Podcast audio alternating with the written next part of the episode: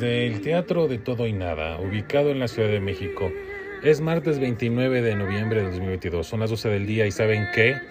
Es la hora, es la hora de parlotear. El programa más histriónico del podcast mexicano. Soy su anfitrión, Ricardo... Híjole, Fábricas. Y más adelante nos acompañará el corresponsal Joy Ortiz de Pinedo. Sí, fíjense que este podcast va a estar muy dedicado a todo lo que son las artes. Y bueno, pues desafortunadamente la semana pasada perdimos a dos personas, pues todas unas instituciones, ¿no? Ya una semana habíamos hablado de Pablo, del, pues, del fallecimiento de Pablo Milanés. Ahora tocó el turno a Irene Cará, que si bien recordarán algunos y otros estarán apenas identificándola, fue justamente responsable de los éxitos de Fame y Flashdance. Murió la semana pasada, el 26 de noviembre, a los 63 años. Y bueno, pues ahora sí que quien quiera saber un poquito más de ello puede ver la, la película de Flashdance y ahí van, a, ahí van a saber quién fue Irene Cara. De la misma manera, una pérdida lamentable, Héctor Bonilla, una toda una institución de teatro en México. Trabajó en novelas, en cine, siendo tal vez su participación más relevante El Bulto y Rojo Amanecer. Pero bueno, una larga, larga, larguísima carrera, tanto en el cine como en el teatro, como en la televisión, en telenovelas. Ya al final unos trabajos pues más como de divertimento, ¿verdad? No, no, no tan serios ni tan, ni tan exquisitos, pero, pero bueno, al final del día era trabajo y pues murió a los 83 años el 25 de noviembre. Así que este programa va para, para el show business y no queda más que compartirles lo que es el menú que tendremos el día de hoy. Aperitivo, la elección mexicana. Plato fuerte, abajo el telón y postre, mitos de la influenza, recuperación de un error épico. Así que pues va a estar, como siempre ustedes ya lo saben, movido, ajetreado, variado, esto es de todo y nada. ¿Y saben qué? Comenzamos.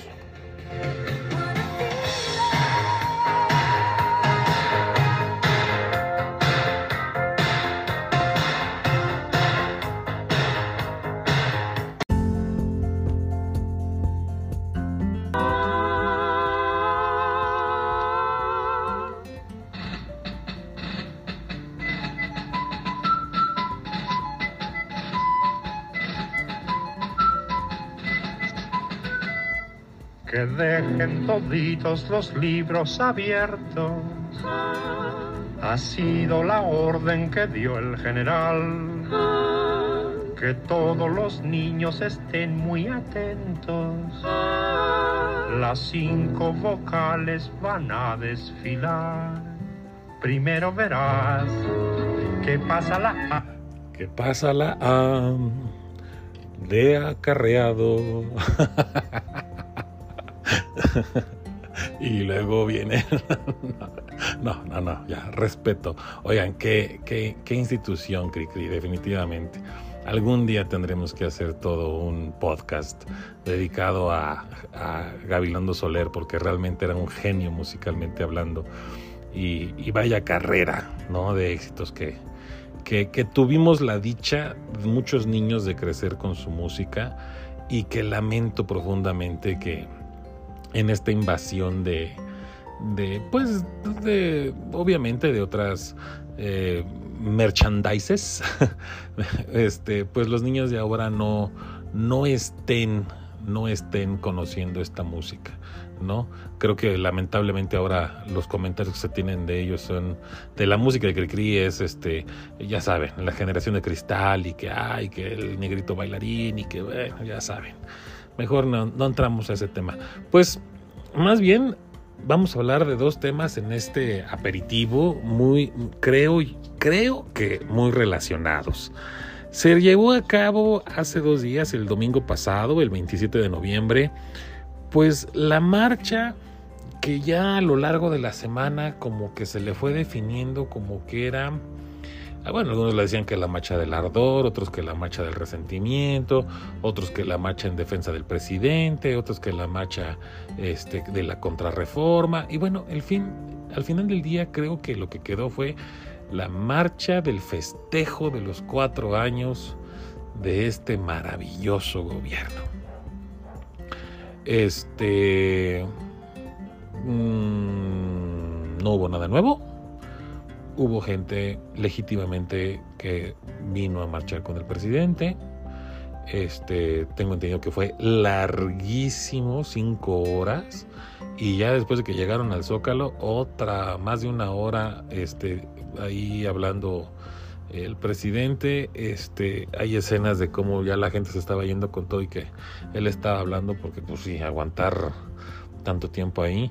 La verdad, yo también tengo que reconocer, se había especulado mucho sobre la mala salud del presidente y bueno, pues, pues aguantar cinco horas caminando en el apretujón y, y este y pues no son no son 20 metros sí sí es una cantidad este considerable llegar hasta el zócalo desde el Ángel de la Independencia la verdad es que este pues pues sí sí hay algunas fotos en las que se ve pálido y en las que se ve como que no está muy bien pero la verdad pues aguantó entonces digo para como lo habían pintado de que ya prácticamente estaba a punto de colgar los guaraches macuspanos pues no la verdad es que mi respeto sí aguantó y este y bueno, pues, ¿qué, qué, comentarios nos puede traer? Este, hubo acarreo, sí, sí hubo acarreo, lo sabíamos. Este, hubo un dispendio de nuestros impuestos, sí, sí, lo sabíamos también. Este, que todo lo íbamos a pagar entre todos.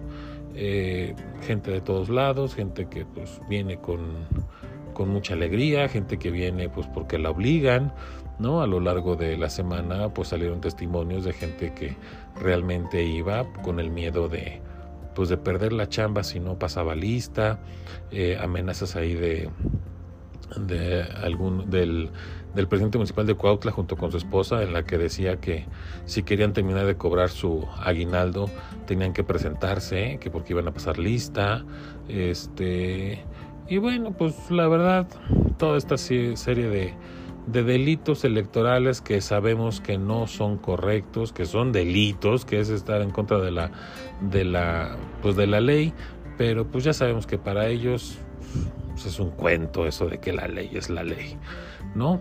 Eh, ¿Qué podemos decir? ¿Fue un éxito? Pues sí, yo creo que sí. Digo, sabemos que saben acarrear gente, saben movilizar. Este, estuvieron ahí tres corcholatas este, Marcelo Ebrard, de Adán Augusto y Claudia Sheinbaum. Eh, a ellos sí les quitaron, por cierto, la valla de ahí del Ángel de la Independencia, supongo que porque ellos son más civilizados que los que marchamos el, a favor del INE, supongo que eso fue lo que nos quisieron decir. Pues, mensaje ok recibido, gracias. Este. Y bueno, pues no creo que haya realmente más nota. Querían enseñar músculo, ya lo enseñaron. Gracias, qué bueno. Este, honestamente quisiera saber si eso sirve de algo para todos los pendientes que tenemos en el país. Creo en mi muy humilde opinión que no, pero bueno, al final del día ya lo hicieron. Y si la gente está contenta, pues qué bueno. Y si la gente vino contesta, contenta a marchar, qué bueno. Y si la gente recibió una lanita por venir a semejante mamotreto, pues también qué bueno. O sea, pues, si, la verdad es gratis, pues qué flojera. Desplazarte en un camión desde gente que llegó desde Coahuila, que llegó desde lugares bastante lejanos, en camiones que, pues la verdad no eran VIP y de repente este pues que te traigan y que te den ahí un lonchecillo y que te paguen el hospedaje y que luego te den una lana por haber estado pues la verdad lo mismo que hemos dicho siempre si les dan algo tómenlo. Si esa gente va a ir a votar convencida pues ya tendremos ahí que discutirlo.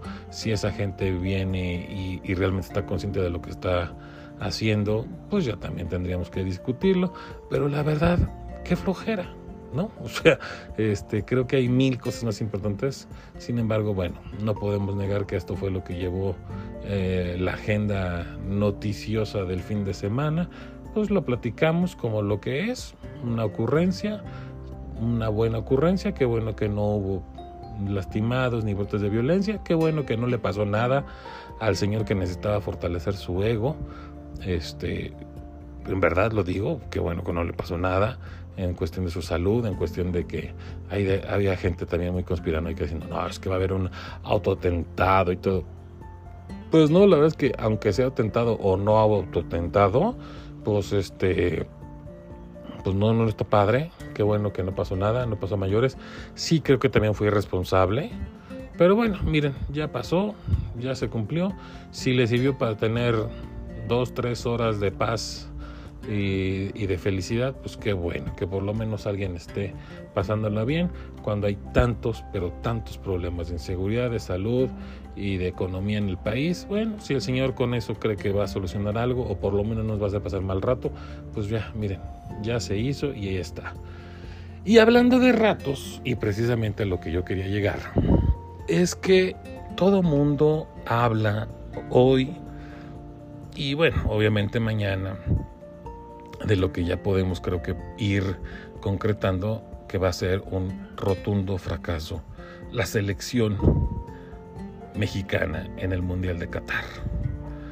Eh, volvemos a lo mismo, no voy a platicar de temas futbolísticos porque no lo sé a, ciencia cierta, pues como Villamelón no puedo dar temas técnicos, pero sí puedo dar una opinión de algo que a mí me parece que es básico, crucial y elemental para cualquier negocio y cualquier eh, expresión deportiva o artística. Y es que me llama mm, rotundamente la, atención la gente que se está discutiendo entre que si, em, ¿cómo decirlo? Si los culpables son los jugadores, si los culpables es el técnico, si los culpables son los directivos, y yo les voy a decir honestamente cuál es mi impresión. Ninguno de ellos tiene la culpa. La culpa, si es que vamos a culpar a alguien, primordialmente la tiene el pueblo mexicano.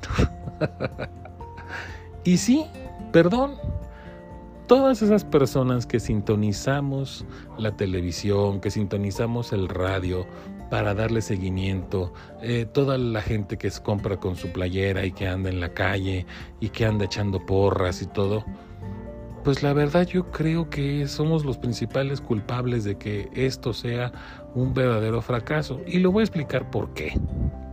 Miren, cualquier liga de deporte que sigamos a nivel internacional, lo primero que verifican para poder mantener esa, esa audiencia es dar un buen espectáculo. Nos lo han dicho, por ejemplo, ahora con el Mundial, ¿no? que querían que, por ejemplo, duraran casi 100 minutos los partidos, por eso los, árbitros estaban eh, eh, sumando mucho más tiempo fuera del, del, tiempo reglamentario. Este, y, yo puedo hablar, por ejemplo, de una liga que conozco medianamente bien, como es la NFL, que siempre está preocupada en que cada vez sean más parejos los partidos y eso haga atractivo el espectáculo, porque al final del día los que le pagan a los jugadores pues son los patrocinadores. Y los patrocinadores le pagan a un equipo pues cuando es bueno, porque cuando es bueno pues tiene más visión, tiene más alcance y la gente está más interesada en ver. ¿Y cuántos no nos hemos hecho fanáticos de un equipo o de otro? Cuando, nos cuando tuvimos contacto con ese equipo y fue un campeón. Es decir, por ejemplo, cuánta gente hoy no le va a Nueva Inglaterra nada más por el simple hecho pues, de que eran los campeones y ganaban y ganaban y ganaban.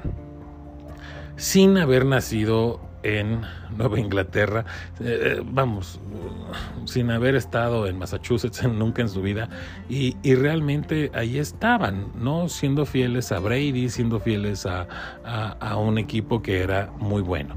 En los 70 fueron Dallas, Pittsburgh, en, en los 80 fueron San Francisco. este, Miami, y así sucesivamente. Cada equipo ha tenido su, su tiempo de hegemonía y realmente, eh, pues así han ido cosechando eh, fanáticos a lo largo del mundo sin que hayan tenido nada que ver realmente con la ciudad de origen de donde está el equipo. Un equipo, por ejemplo, como los Raiders, que pues tiene una gran afición en México, pues ha estado en Las Vegas, ha estado en Los Ángeles y al final del día, eh, donde esté, siguen siendo los malosos y siguen teniendo sus seguidores, aunque ya han tenido pues mucha etapa de, de carencias en cuestión a éxitos deportivos. Entonces, viéndolo desde esta comparativa, uno dice, bueno, ¿qué pasa con la selección? ¿Por qué no, por qué no les importa ganar? ¿Por qué no les importa? Pues porque tienen todo lo que ellos medianamente aspiran. Digo, porque si alguien aspirara a ser un Cristiano Ronaldo, pues la verdad, pues lo demostraría, ¿no? Sin embargo, nos conformamos con que nos vendan bonito el, el partido. Yo veo, por ejemplo, cómo las televisoras inventan tonterías con tal de vender los partidos. No, es que Inglaterra y Estados Unidos es un, es un, es un partido de venganza porque los estadounidenses fueron colonia de los ingleses. Dices, por Dios, o sea, ¿cómo vendes un partido así? O sea, si te estuviera escuchando un estadounidense y te estuviera entendiendo lo que estás diciendo, o sea, te dirían, pero ¿de qué habla este loco? O sea, ¿sí me explicó? Este, eh, te venden un, un, no sé, muchos partidos con una sarta de estupideces que uno dice, bueno, ¿qué es lo peligroso de eso? Pues que sí venden toda su liga. O sea, que la gente te venden el clásico de clásicos, el Chivas Mocho con el con las Águilas del América, este no sé, este sin alas, o sea, venden cada porquería y el problema no es que ellos lo vendan, el problema es que la gente se los compra. La gente está tan ensimismada y tan encerrada en una disciplina que es el fútbol soccer, que primera ni la saben jugar, ni la saben apreciar como, como, como observadores, ¿no? Y entonces dices, ¿qué sucede? Se conforman con juegos mediocres, con una liga mediocre, con directivos mediocres que no se han dado cuenta que el mexicano puede ir a comprar boletos carísimos para ir a ver un, un artista al Estadio Azteca o al Autódromo Rodríguez, Hermanos Rodríguez, o, o, al Teatro Metropolitan, o... ¿Sí me explico? Que el mexicano está en disposición de gastar, pero no pero no lo gastan más caro los partidos, pues porque no es un espectáculo que valga la pena. Entonces, creo que el problema ha sido que nosotros como afición, y digo nosotros porque vemos muchos que ni siquiera, o sea, que obviamente no volteamos a ver el soccer, pero ni, ni de regalo, pero, pero el problema es ese, que la gente que sí se cree todo esto, que creen que Estados Unidos está esperando su venganza. Háganme el favor de la conquista. O sea, eh, yo dije, no, bueno, o sea, ya nos falta que inventen que en cualquier momento le van a pedir una carta a Inglaterra de disculpa. O sea, ¿sí me explicó? O sea, cuando el aficionado empiece a exigir y empiece a pagar la televisión y no vaya a los estadios porque su equipo es un mediocre, porque su equipo no hace nada, ellos van a tener que decir, oye, tenemos que mejorar la cantera, tenemos que mejorar el nivel para que sea más atractivo. El problema es que mejoran dos patadas y ya la gente está otra vez, no, es que está el león invencible y la fiera y el Cruz Azul rompió una racha. Señores, señoras, jóvenes, niños, chiquillos, chiquillas, compatriotas y compatriotos, o sea, entendámoslo. Todo eso es publicidad, todo eso es merchandise. Te lo venden bonito y la verdad es que te la compras completa. Y entonces te dan un resultado mediocre. Y esos son los mediocres resultados. En verdad yo creo que México lleva mucho tiempo, mucho tiempo, llegando más lejos de lo que realmente se merece. Es que México es privilegiado hasta estar en CONCACAF y por eso le es tan fácil calificar al Mundial. Pero seamos honestos, cuando los estadounidenses y cuando los canadienses dicen que van a llegar más lejos que México, antes se los creo completamente. Porque para empezar ellos no les interesa, o sea, el soccer no es como que su deporte nacional. O sea, imagínense la capacidad del estadounidense de ver equipos como la NBA, como la NHL, como la NFL. O sea, como si, si, si, creen que les van a aguantar tonterías como la Liga Mexicana de Fútbol Soccer, nada. Aquí tenemos un monopolio de un deporte que la gente le gusta, que la gente sigue, por ignorancia, por pobreza, por lo que quieran, no sé. Pero lo sigue y creen que con eso ya es suficiente. Cuando todos sabemos perfectamente que a nivel internacional el nivel de nuestro juego, pues la verdad deja mucho que desear. Y que si Argentina salió mal, pues México salió peor. Y es que jugamos como nunca, pero perdimos como siempre. Pues es que esa es la historia de siempre. ¿Cuántos años? A mi edad todos los mundiales ha sido exactamente lo mismo. Llegamos más lejos con Bora Milutinovic cuando fuimos sede aquí en México, pero de ahí en fuera, pues no, y, y fue el quinto partido, o sea, tampoco fue la semifinal. ¿No? Entonces, antes llegaban, ahora sí vamos al quinto partido, o sea, ni siquiera era decir, ahora sí vamos a ganar el mundial, no, es a ver si pasamos al quinto partido, pues yo creo que para el próximo va a ser, ahora sí, vamos a ver si pasamos al tercer partido y metemos un gol, o vamos a ver si ahora sí llegamos al mundial, o sea, cada vez nos van bajando más la meta y la gente sigue consumiendo y sigue aplaudiendo y sigue viendo ese bodrio. Sí, como empresario dices, bueno, pues es que si es lo que le gusta a la gente, pues ponlo en el restaurante para que vengan a consumir y todo. Sí, sí, todo eso lo entiendo. Pero el problema es ese, queridos amigos, que la verdad, seguir, seguir consumiendo este fútbol tan mediocre, lo único que tenemos garantizado es un espectáculo de la patada.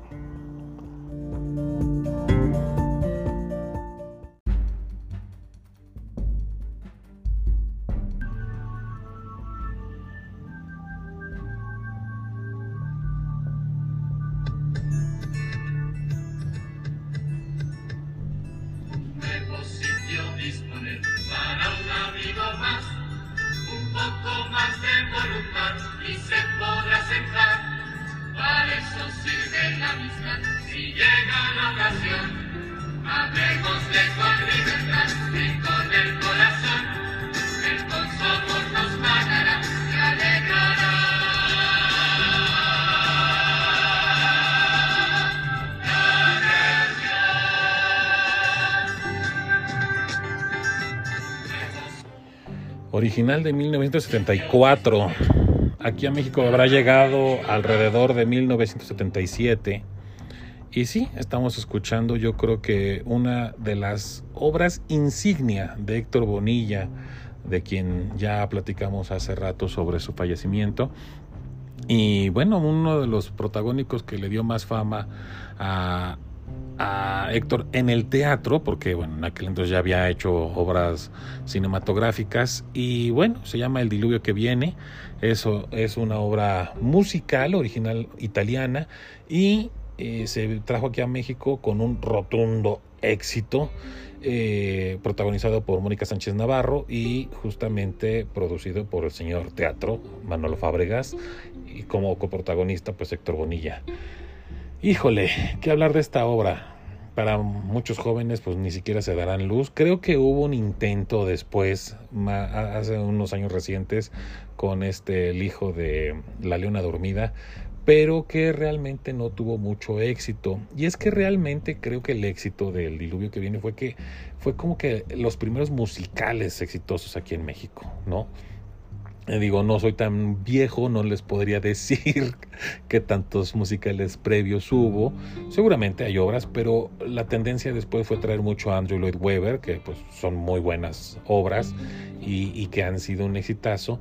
Pero este tipo de obras, que son caras, que son de gran producción, pues la verdad es que no se dan tanto en español y, desafortunadamente, ahora sí que como dijo este la, jueza esta de los bailables, este son muchos supers, ¿no? Pagar un pagar un pagar una entrada al teatro y ver una, una obra de teatro cara, la verdad es que tiene que ser de muy buena calidad para que el público quiera seguirlos consumiendo y se repita desafortunada o afortunadamente, pues hemos visto también algunos intentos de, teatro musical mexicano, con mucho éxito algunos, algunos que se han ido enfocando a algún sector especial de la comunidad, como es el teatro, como es el caso de Mentiras, o en su caso, pues las charreadas que de plano salieron malísimas de este de música vernácula que este bueno pues, desafortunadamente es lo que hay y es lo que y es lo que no ha logrado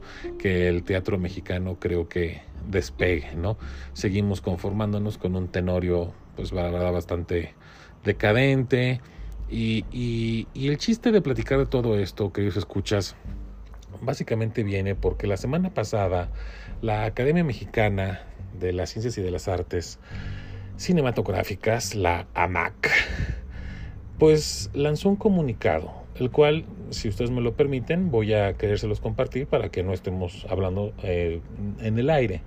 Dice así, la presidenta de la Academia Mexicana de Artes y Ciencias Cinematográficas, AMAC, Leticia Uijara, reitera que la institución está pasando por una grave crisis financiera.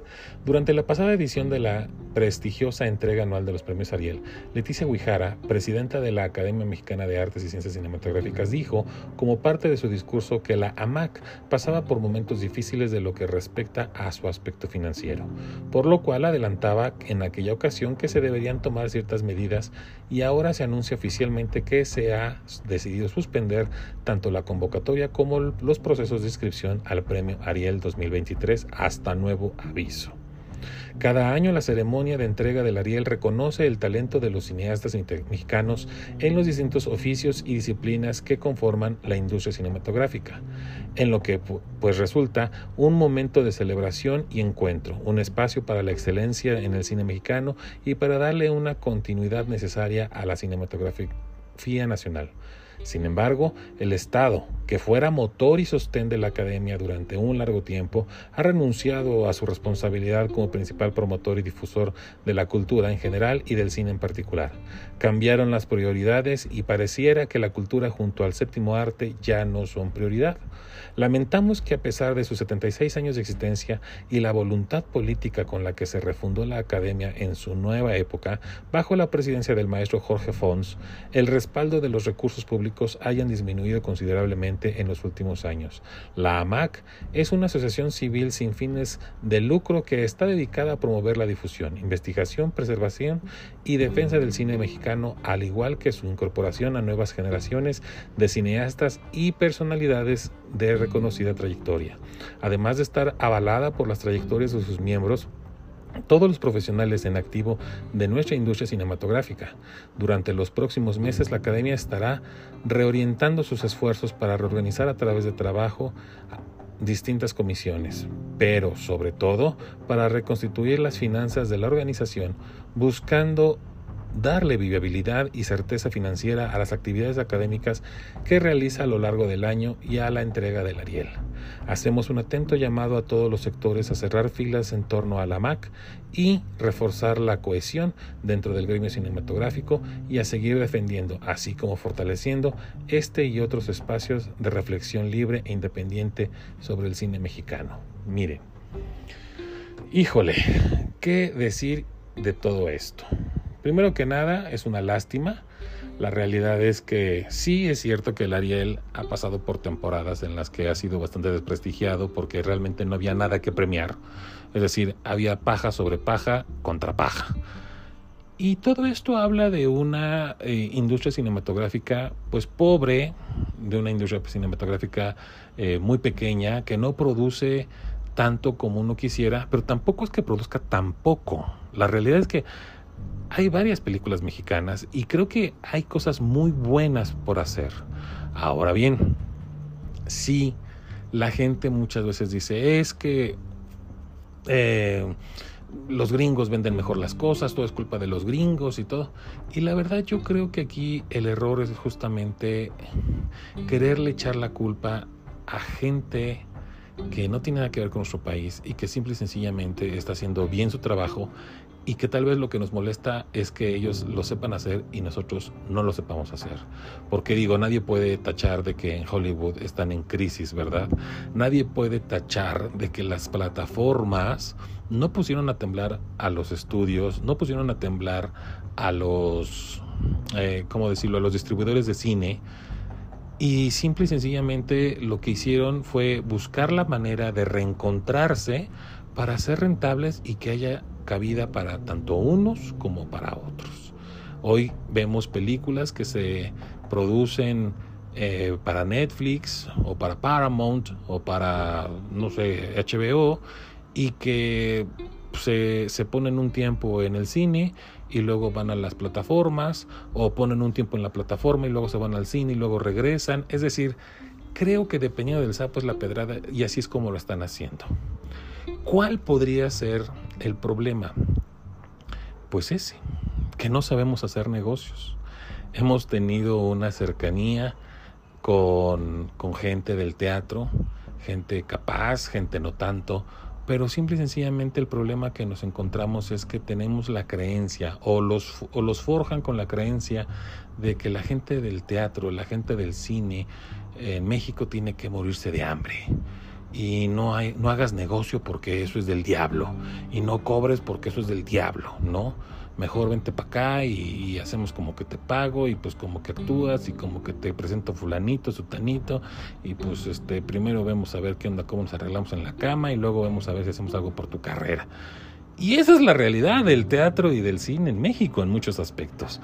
Y algunos dirán, ¿en todo el mundo es igual? Pues sí, pues sí, desafortunadamente Aquí es donde estamos teniendo los ejemplos más claros y aquí es donde nuestro Oscar, el Oscar mexicano, el Ariel, se está presentando que ya no hay lana para poder ni siquiera hacer la entrega.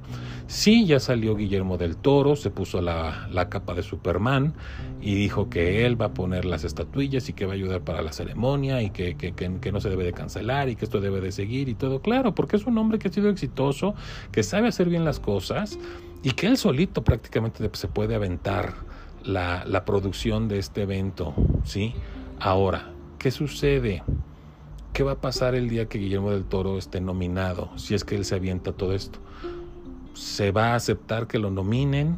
Es decir, para la gente que trabaje con él, ¿valdrá la pena ser nominados? ¿Por qué? Porque siempre va a estar ahí el, el la, la, la, ahora sí que la, la duda, ¿no?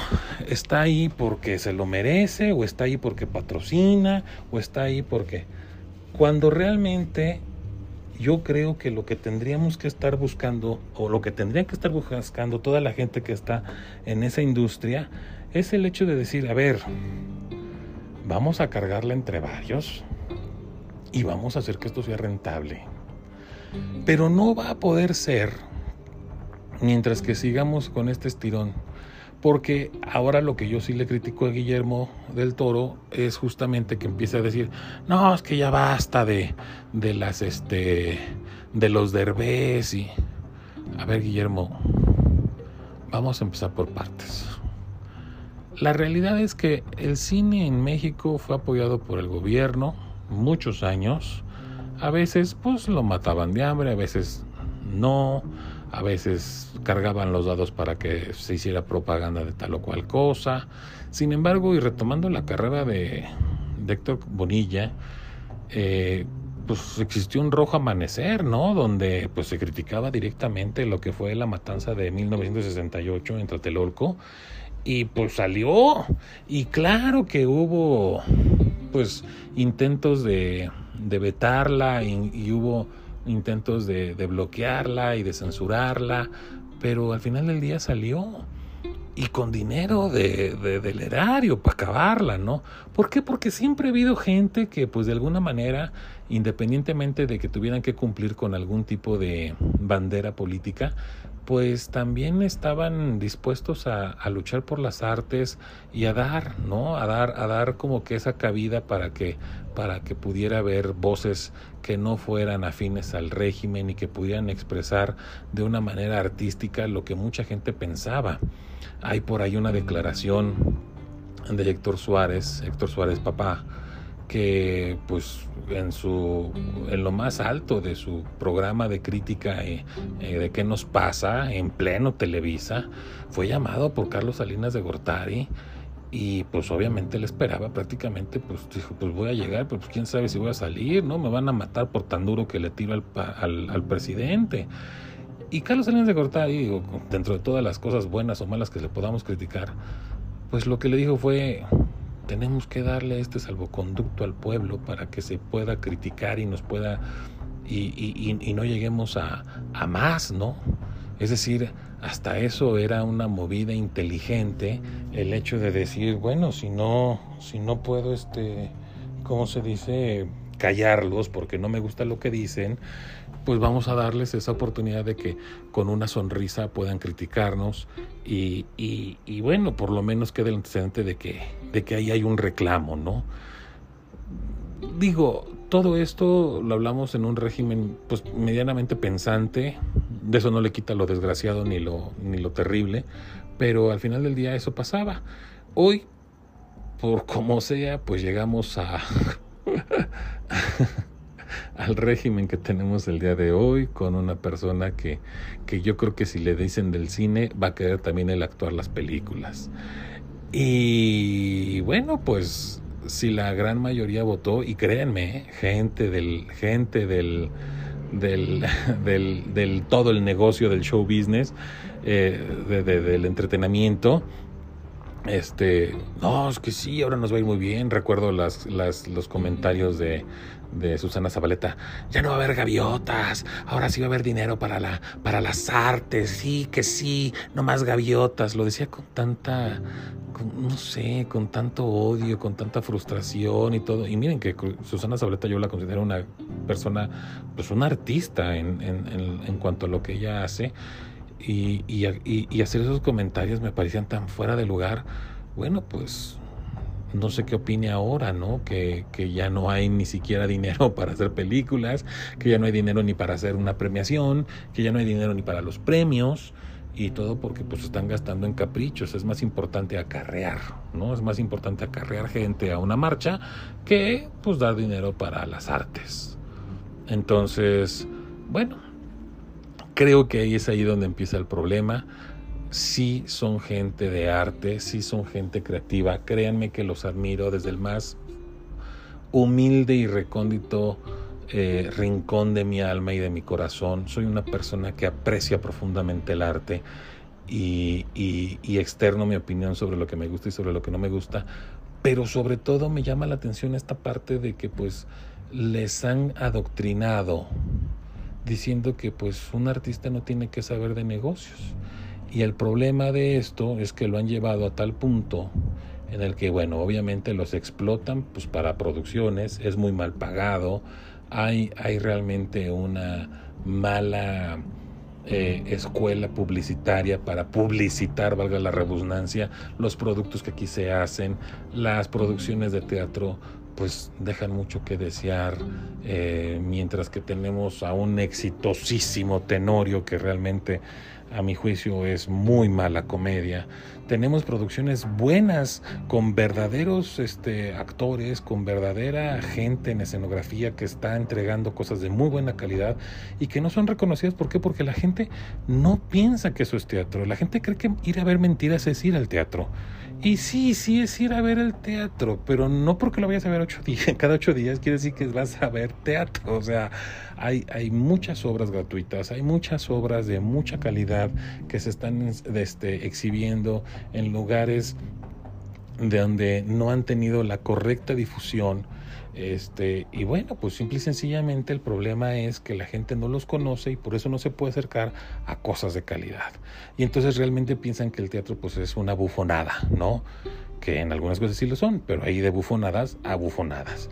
Y lo mismo pasa en el cine y lo mismo pasa en la televisión y de repente vemos cosas que dicen es que cómo es posible que esta, que esta telenovela tenga prime time cuando realmente es una porquería, ¿no? ¿Y cuántos años de La Rosa de Guadalupe y cuántos años de todo este tipo de miniseries y todo, cuando realmente la gente que no conoce no sabe que Guillermo del Toro producía, creo que la hora era la hora marcada, o la que, que, iniciaba así con una telaraña, y cada semana en Televisa salía un episodio tipo Tales from the Crypt o, cosas así de terror, de miedo, de suspenso, que producía Televisa, que dirigía Guillermo del Toro y que estaban ahí a disposición. Y ese mismo hombre que producía esa miniserie o esa serie cada semana, no sé cómo se llame, no sé cómo se defina, y este y ahora ha sido un exitazo en Hollywood, ¿no? Entonces, talento hay, hay que saberlo vender, hay que saberlo consumir y hay que saber diferenciar lo que vale la pena y lo que no. Todo esto solamente nos lo va a dar consumiendo teatro, consumiendo cine, consumiendo de todo. No importa que no les guste, no importa que, que, que, no sea su hit, conózcanlo, dense esa oportunidad, vayan al cine, vayan al teatro, conozcan cosas nuevas. No solamente Marvel es cine, no solamente los grandes blockbusters son, son cine, también hay cine muy bueno en otros lados. Claro, estamos hablando de un país golpeado económicamente, entonces también es una labor que tienen que hacer la gente de la industria para poder acercar para poder acercar. Pero no le digan a los, actores, hay que sacrificarnos para que nos consuman. No, cabrones productores, no, cabrones directores. También ustedes apriétense el cinturón, también ustedes eduquen a sus inversionistas y ayuden a que este, a que este mercado tan grande que puede ser México y esa calidad que puede tener nuestra, nuestros artistas mexicanos, lleguen, se nos encontremos y podamos hacer de esto rentable y miren, no tengamos que estar ahora sí que a expensas de que un dictador suelo nos quiera dar cinco pesos para una premiación o no. Es momento de que la industria sea rentable, es momento de que la industria lo se logre. Ya estoy harto de que abran Bellas Artes para, para un pedófilo y no haya buen espectáculo en Bellas Artes, y no haya una difusión verdadera de arte en el Palacio de Bellas Artes, de las Bellas Artes. Es increíble que acorrientemos tanto nuestro entretenimiento. Entonces, en verdad, apoyémonos como consumidores, apoyémonos como productores, como artistas y solamente así, solamente así evitaremos que se baje el telón.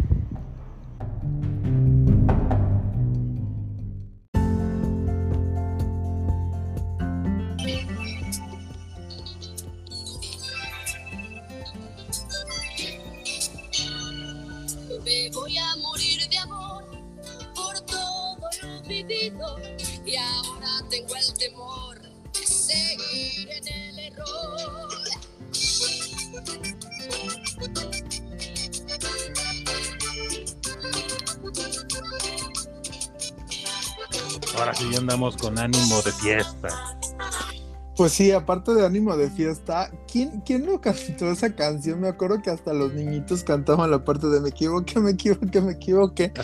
Muy buena la canción, la verdad. O sea, fue ánimo, ¿no? Es Mariana Seoane, fue su único éxito de toda la vida. No creo que tenga otro, la verdad. Pero muy buena la canción, ¿eh? Nos dejó una cosa muy simpática, muy bonita, un gran legado. Mariana Soane, un besote. Iba a decir algo políticamente incorrecto. Dilo, ya. No, no, no, no, no, no, Ya. Mejor, mejor recordemos sus canciones con la sonora, la sonora dinamita, ¿no? También le, le, quedan buenos la canción que cantó ahí con. Ah, no era Santanera, no me acuerdo. O Santanera, ándale. Puede ser. Bueno, pero bueno, sí, básicamente esta canción tan preciosa que es Me equivoqué, me equivoqué. Hasta me acuerdo que un señor en el trabajo decía eso, ¿no? Cuando tenía algún error, cantaba ese pedacito de la canción, muy bonita, muy simpática, muy bailable. Pero fíjate que vamos a hablar de un error épico. ¿Alguna vez has tenido un error épico? Yo creo que todos, ¿no? Sí, y no uno, un friego. bueno, pero mucha gente cree que en la vida o en el trabajo o en, o en su vida social o donde tú lo puedas ver y lo, y lo tengas que percibir, han tenido un error épico, ¿no? De los más grandes que les ha causado cosas así tremendas, eh, obviamente pues consecuencias. Haberse cosas. casado. Sí, claro, mucha gente puede decir que eso fue un error épico. Eh, por ejemplo, algo, no, no verse casado tal cual, pero un error épico que mucha gente lo ha reconocido es haberse casado por bienes mancomunados o sociedad conyugal. Eso sí, ¿eh? Mucha gente me ha dicho, yo no sé por qué lo hice. O haberse Bueno. embarazado. También haberse embarazado, la gente lo puede considerar como un error épico, ¿no? Pero bueno, básicamente les vamos a dar lo que dicen los expertos de cómo puedes sobreponerte o recuperarte cuando haces un error épico, una batida épica, ¿no? El primer punto es que te tienes que enfocar en crecer. O sea, ya, ya la regaste, ya fue el error, ya pasó. El hubiera es algo que nos encanta. Yo creo que es de mexicanos y también de. Yo creo que es mundial un poco el hubiera, ¿no? De decir, ay, es que si no hubiera hecho esto, si no hubiera pasado. Sí, nos quedamos clavados ahí, ¿no? Exactamente. Pero aquí es enfócate en crecer. O sea, el fracaso dicen que no es un callejón sin salida, simplemente es una oportunidad para aprender. Entonces, bueno, básicamente en el ejemplo que pusimos de cuando alguien se casa por eh, sociedad conyugal, o lo que le llaman bienes mancomunados también, pues yo creo que el próximo matrimonio lo van a pensar mejor. Ah, Ya sea si casarse o si realmente si se animan a casarse de nuevo, pues ya no va a ser por eh, sociedad conyugal, ya va a ser por bienes separados. O si el error es que renunciaron. ¿Mandé? O si el error es que renunciaron A un trabajo, a, una- a un, tra- a un trabajo, un proyecto. pues chico, te tienes que enfocar en crecer. Es una oportunidad para aprender de decir, güey, todo lo que me dejó esto eh, y pues seguir adelante. A lo mejor también vale la pena, o sea, si realmente tuviste tus cinco minutos de esquizofrenia o de psicótico, a lo mejor puedes regresar y decirle a alguna persona, sabes que quiero regresar, no debí dejarlo, pues también vale la pena, ¿no? También se podría eh, aprender a ser humilde, eso es una buena lección, ir a decir, sabes que fue un error haber renunciado al proyecto, al trabajo, a lo que estabas poniendo de- de ejemplo, y pues quiero todo eso de vuelta. A lo mejor lo conseguimos, a lo, mejor- a lo mejor no, pero pues vale la pena intentarlo, ¿no? O a lo mejor te dicen vente para otro proyecto, ¿no? Ándale, el no uno ya lo tiene, entonces la idea es ir por el sí. El error fue haber golpeado a mi jefe cuando renuncié. Pues sí, también puede ser. A lo mejor si vas y le pides perdón, te devuelve tu empleo, seguro te vas a la vida de cuadro y pues a lo mejor lo tendrás O te pone dos, tres madrazos y ya con eso estamos También, ándale, también puede ser, ¿por qué no? Y recontratado, pero antes al hospital. Ah, Ándale, justo. Otro que dicen es, eh, la primera es enfócate en, en crecer, después viene, eres más que tu error, ¿ok? En esos momentos en que ya hicimos toda la cajetiza, nos centramos mucho en lo que hicimos mal, pero lo que dicen es que, o sea, sí, porque lo vamos a hacer, no hay forma de que no lo hagamos, pero también tienes que recordar todas las veces que has triunfado. Entonces tienes que darte cuenta que ese error no te define.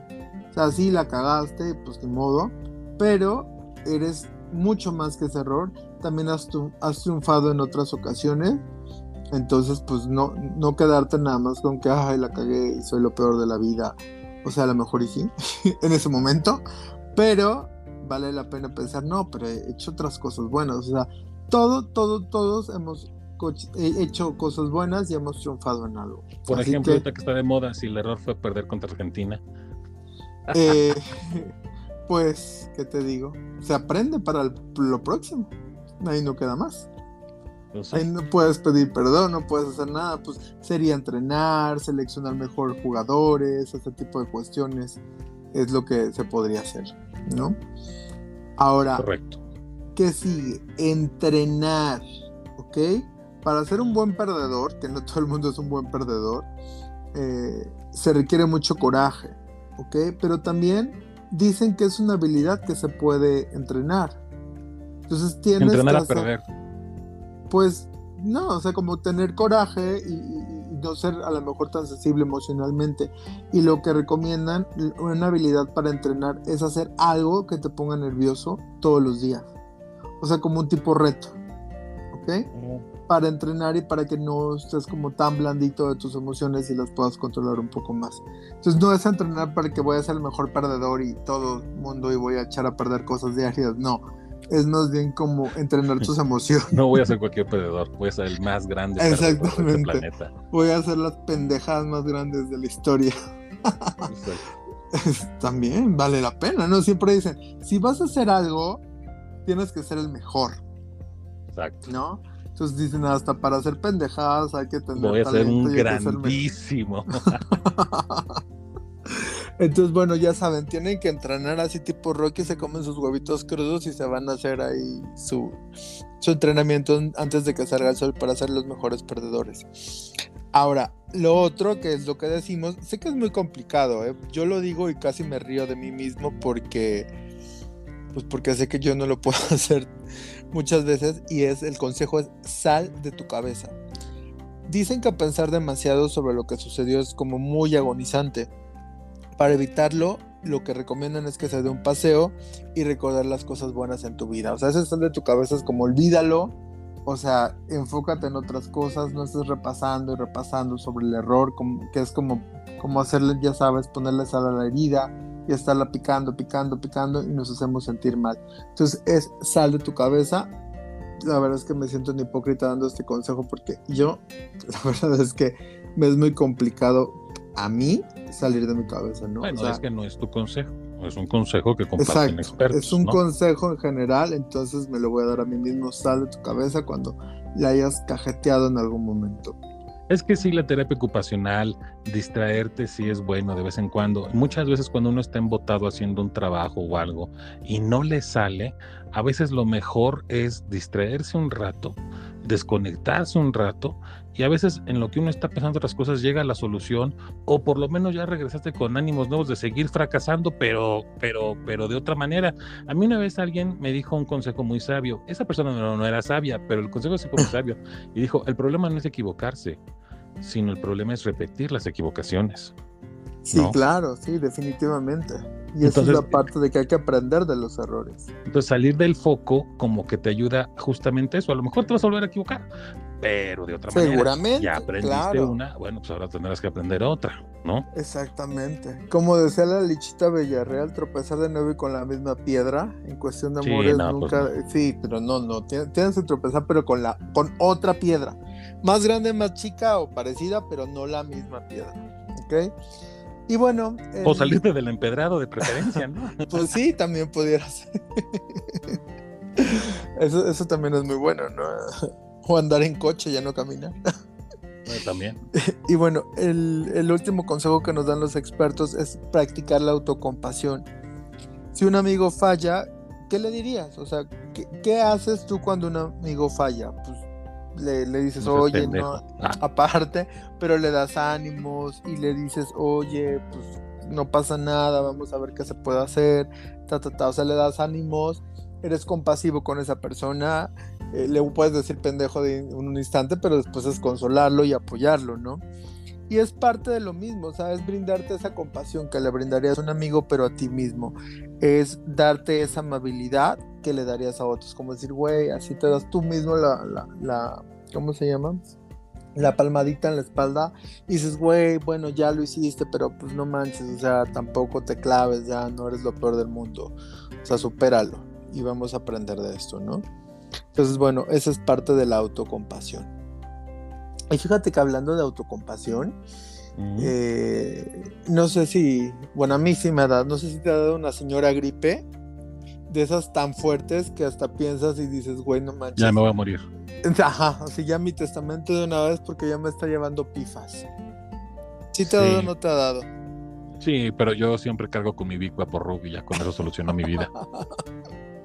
No, bueno, definitivamente sí. Te, seguro. te, te, te apapacha, te hace rico, te Te hace oler rico la, el Big Vapor. No manches, hueles como a viejito, como no. No te No, pero a mí me gusta el olor del mentol y del alcanfor. A mí me gustan. Mm, bueno, vemos.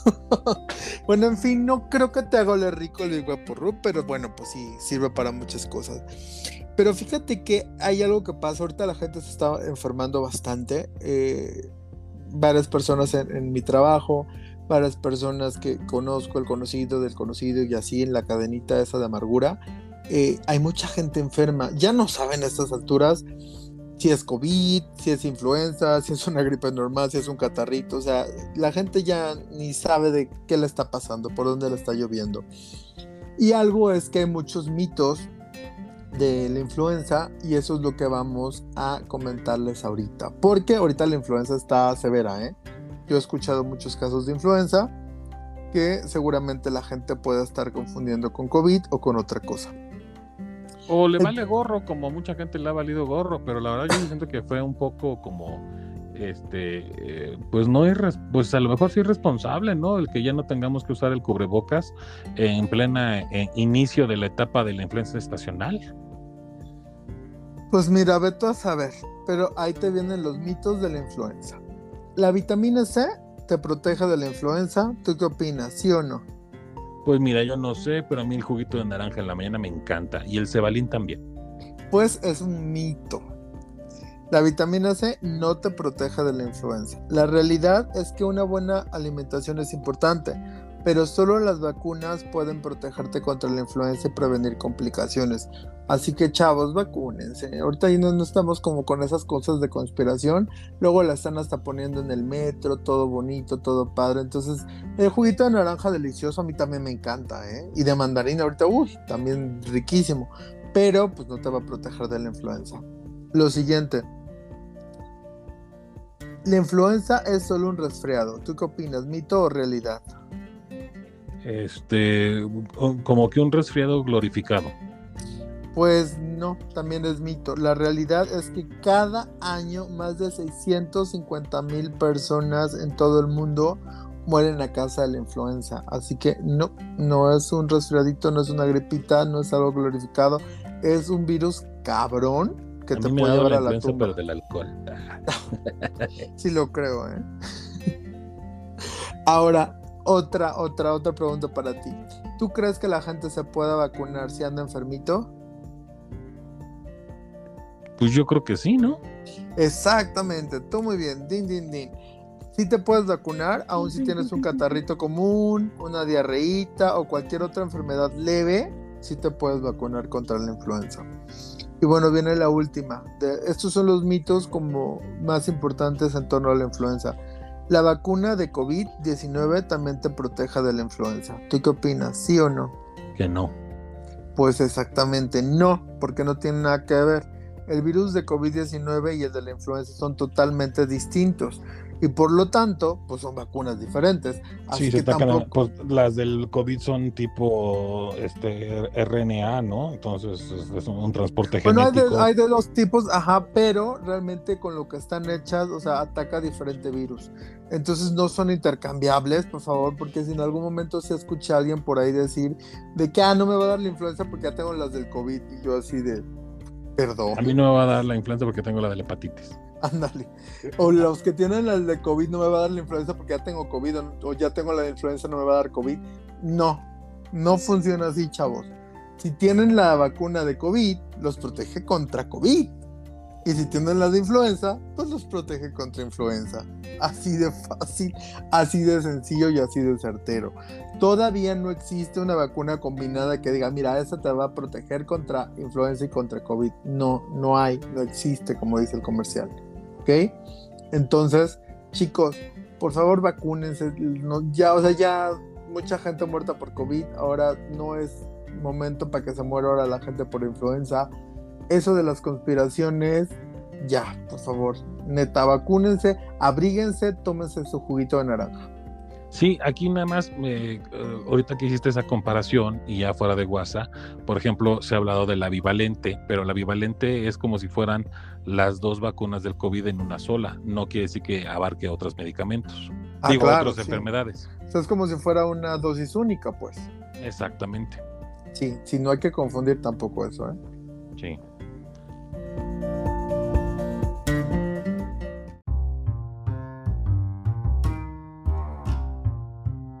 Estimados escuchas, este episodio llegó al final. Esperamos que les haya gustado, aunque sea un poco de lo mucho que nos gustó a nosotros prepararlo. Sin embargo, y como ya es costumbre, amenazamos con regresar la próxima semana. Por cierto, también amenazamos que ya tendremos cerca las vacaciones.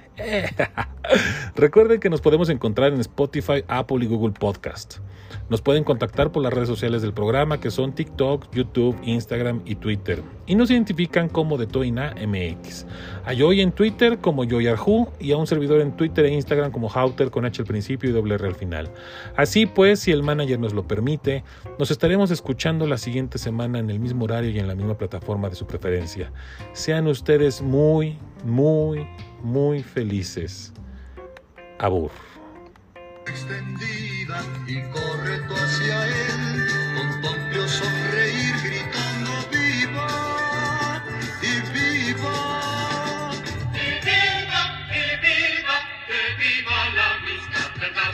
Vivam